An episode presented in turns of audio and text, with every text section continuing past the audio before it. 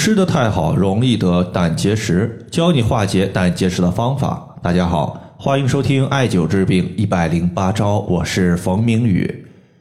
有一位学员呢，他和我留言，他说他家的孩子今年十一岁，前段时间一直说自己肚子疼，后来呢去检查之后，发现孩子有胆结石的问题。好在呢结石不算大，只有零点几厘米，医生呢建议保守治疗。他想问一下有没有化解胆结石的方法。今天提问的这位家长呢，他姓孙，他家的小孩子不仅有胆结石的问题，其实呢还存在有肥胖症以及高血脂。十一岁的年纪已经和成人的三高有了密切的联系。在我和这位家长聊天的过程中啊，有一次我发现他们家的一家人都特别的宠爱自己的孩子，甚至说是溺爱也是不为过的。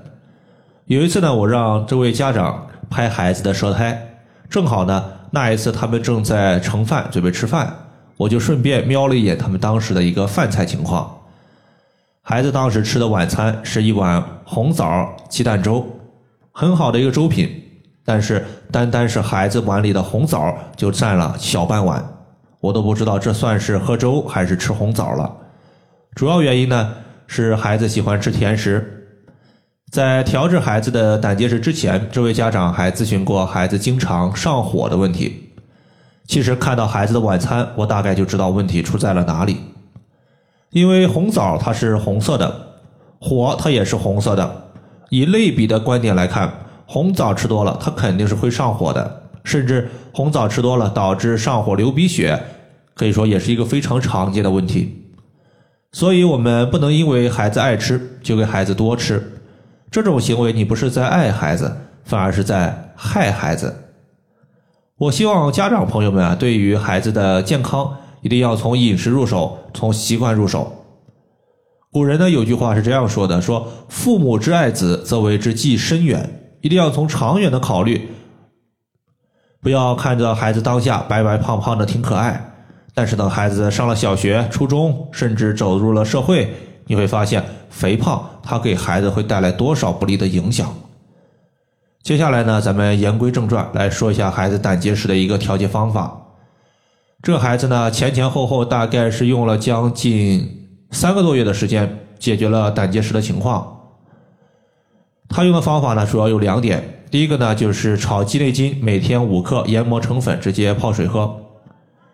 远端的穴位呢，一共是用到了六个。包括镇痛的穴位，也包括调治的穴位，分别是胆腧穴、日月穴、阳陵泉穴。这个是第一天艾灸的。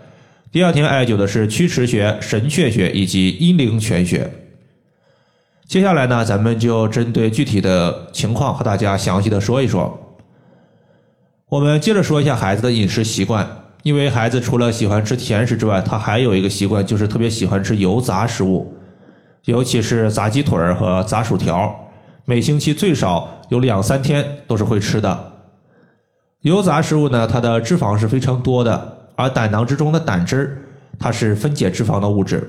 如果你长期过量的吃这些油炸食物，会导致我们的胆囊大量的释放胆汁，使得胆囊的负担非常的重，而胆汁呢也会变得非常的粘稠，很容易出现结晶的问题，最后呢形成胆结石。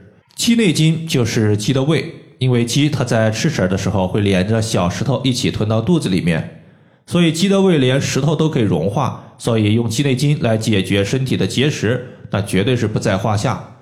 并且鸡内金呢，它还有消食的作用，它解决的一个结石不单单是胆结石，包括肾脏结石，它也是有效果的。我们每天取五克的炒鸡内金，然后的话研磨成粉，直接用开水冲泡，直接服用就行了。在经络穴位方面呢，我们刚刚说了，这一组穴位它是既有镇痛的，它也有这个调治的。比如说神阙穴，也就是肚脐，它就是以镇痛为主的穴位。比如说孩子的胆结石发作的时候，它导致的腹部疼痛、呕吐这些症状出现的时候呢，我们手持一点八厘米的石墨艾条或者是四厘米的石墨艾条，在距离孩子皮肤三厘米以上的时候直接熏，可以缓解疼痛问题。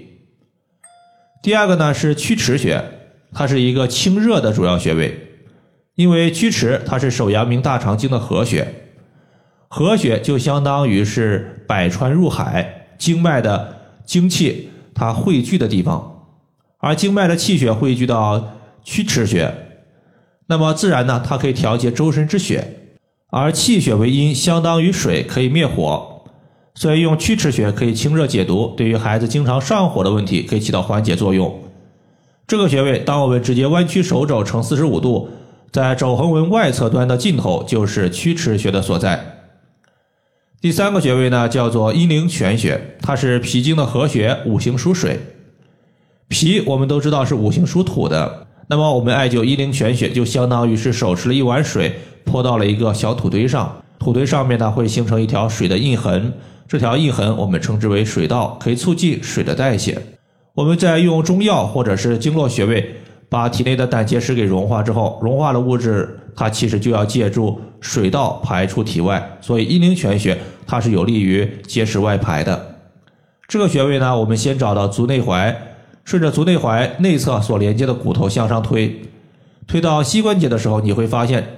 这个骨头它推不动了，这个骨头向上弯曲了，那么在它弯曲的位置就是阴陵泉穴的所在。接下来的胆腧穴、日月穴和阳陵泉穴，它都是调节胆结石的重要穴位。胆腧穴是胆的背腧穴，背腧穴呢位于背后。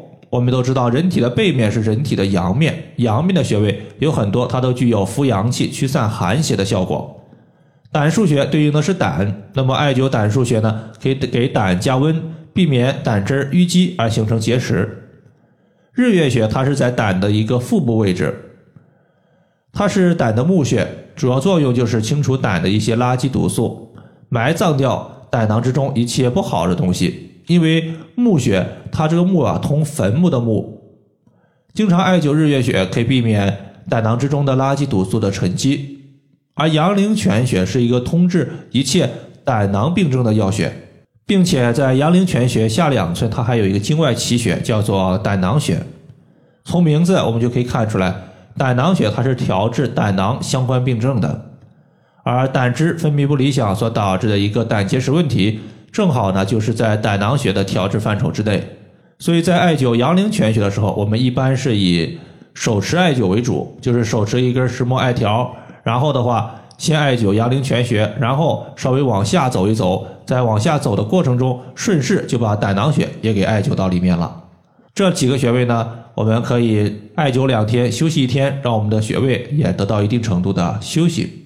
以上的话就是我们今天所要分享的主要内容。如果大家还有所不明白的，可以关注我的公众账号“冯明宇艾灸”，姓冯的冯，名字的名，下雨的雨。感谢大家的收听，我们下期节目再见。